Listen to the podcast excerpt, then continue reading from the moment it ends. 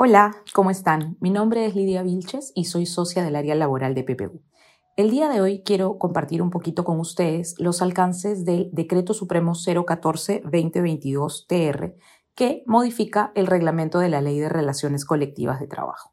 Esta norma viene generando mucha preocupación e incertidumbre, principalmente en el sector empleador, y les voy a contar un poquito cuáles son los principales alcances. Este reglamento introduce modificaciones en cuatro temas estructurales, en sindicalización, en negociación colectiva, en huelga y en arbitraje. En lo que respecta a la sindicalización, a la constitución y afiliación a sindicatos, reconoce la posibilidad de constituir los sindicatos que los trabajadores estimen conveniente. Esto quiere decir que los trabajadores se pueden organizar, no solamente a través de los niveles tradicionalmente previstos en la ley, empresa, actividad, gremio y oficios varios, sino que abre la puerta a cualquier otro tipo de sindicato y refiere solamente a manera de ejemplo el sindicato de cadena productiva, el sindicato de redes de subcontratación y sindicato de grupo de empresas.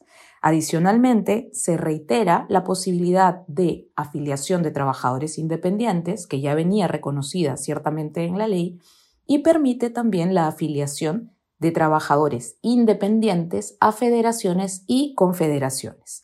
Esto es nuevo porque tradicionalmente la estructura sindical en el Perú ha sido piramidal. Los trabajadores se afilian a un sindicato, este a su vez constituye una federación que a su vez puede constituir una confederación.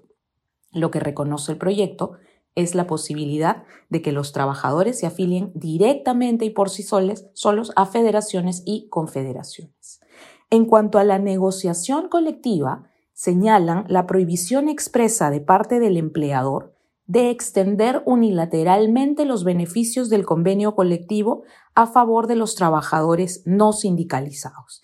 Esto quiere decir que en lo sucesivo, en caso un empleador quisiera extender los alcances del convenio, tendría que hacerlo mediante pacto expreso con el sindicato con el cual se hubiera negociado. Por otro lado, una modificación relevante también en lo que atañe a la negociación colectiva es que se regula cuál es la información que el sindicato puede solicitar a su empleador para la elaboración del pliego de reclamos. Estas son los siguientes. El estado de la situación financiera, el estado de resultados, el estado de flujo de efectivo, el estado de cambio en el patrimonio neto, las boletas de pago de los trabajadores comprendidas en el ámbito de la negociación, un informe auditado de estados financieros o la memoria anual, el cuadro de categorías y funciones, la escala salarial y política salarial y la relación de beneficios económicos y condiciones de trabajo otorgadas al personal. Es decir, es un listado bastante amplio que va a permitir a los trabajadores tener un alcance muy cercano, muy, muy amplio de la información respecto de la situación económica de su empleador. En lo que respecta a la huelga, hay una transformación radical. Se deroga expresamente el anterior artículo 63 del reglamento que fijaba como uno, de los requisitos para la huelga que, cuando se alegase un incumplimiento de disposiciones legales o convencionales de trabajo, los trabajadores únicamente podrían declarar la huelga cuando el empleador se negara a cumplir la resolución judicial consentida o ejecutoriada. Ahora, con esta derogatoria, cualquier alegación de incumplimiento podría habilitar el recurso a una huelga. Más aún, si ahora se prevé que la comunicación de huelga tiene silencio administrativo positivo. ¿Esto qué quiere decir? Que el sindicato presenta ante la autoridad su plazo de huelga y si esta última no resuelve dentro de los tres días, se entiende válido, admitido el plazo de huelga.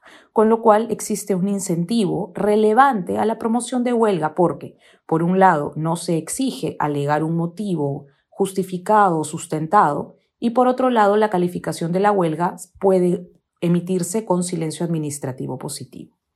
Por otro lado, en materia de arbitraje, se reconoce que únicamente los trabajadores podrán recurrir a la huelga cuando a la fecha son cualquiera de las partes de la relación laboral, a saber, trabajadores y empleador, quien tiene el recurso a este mecanismo.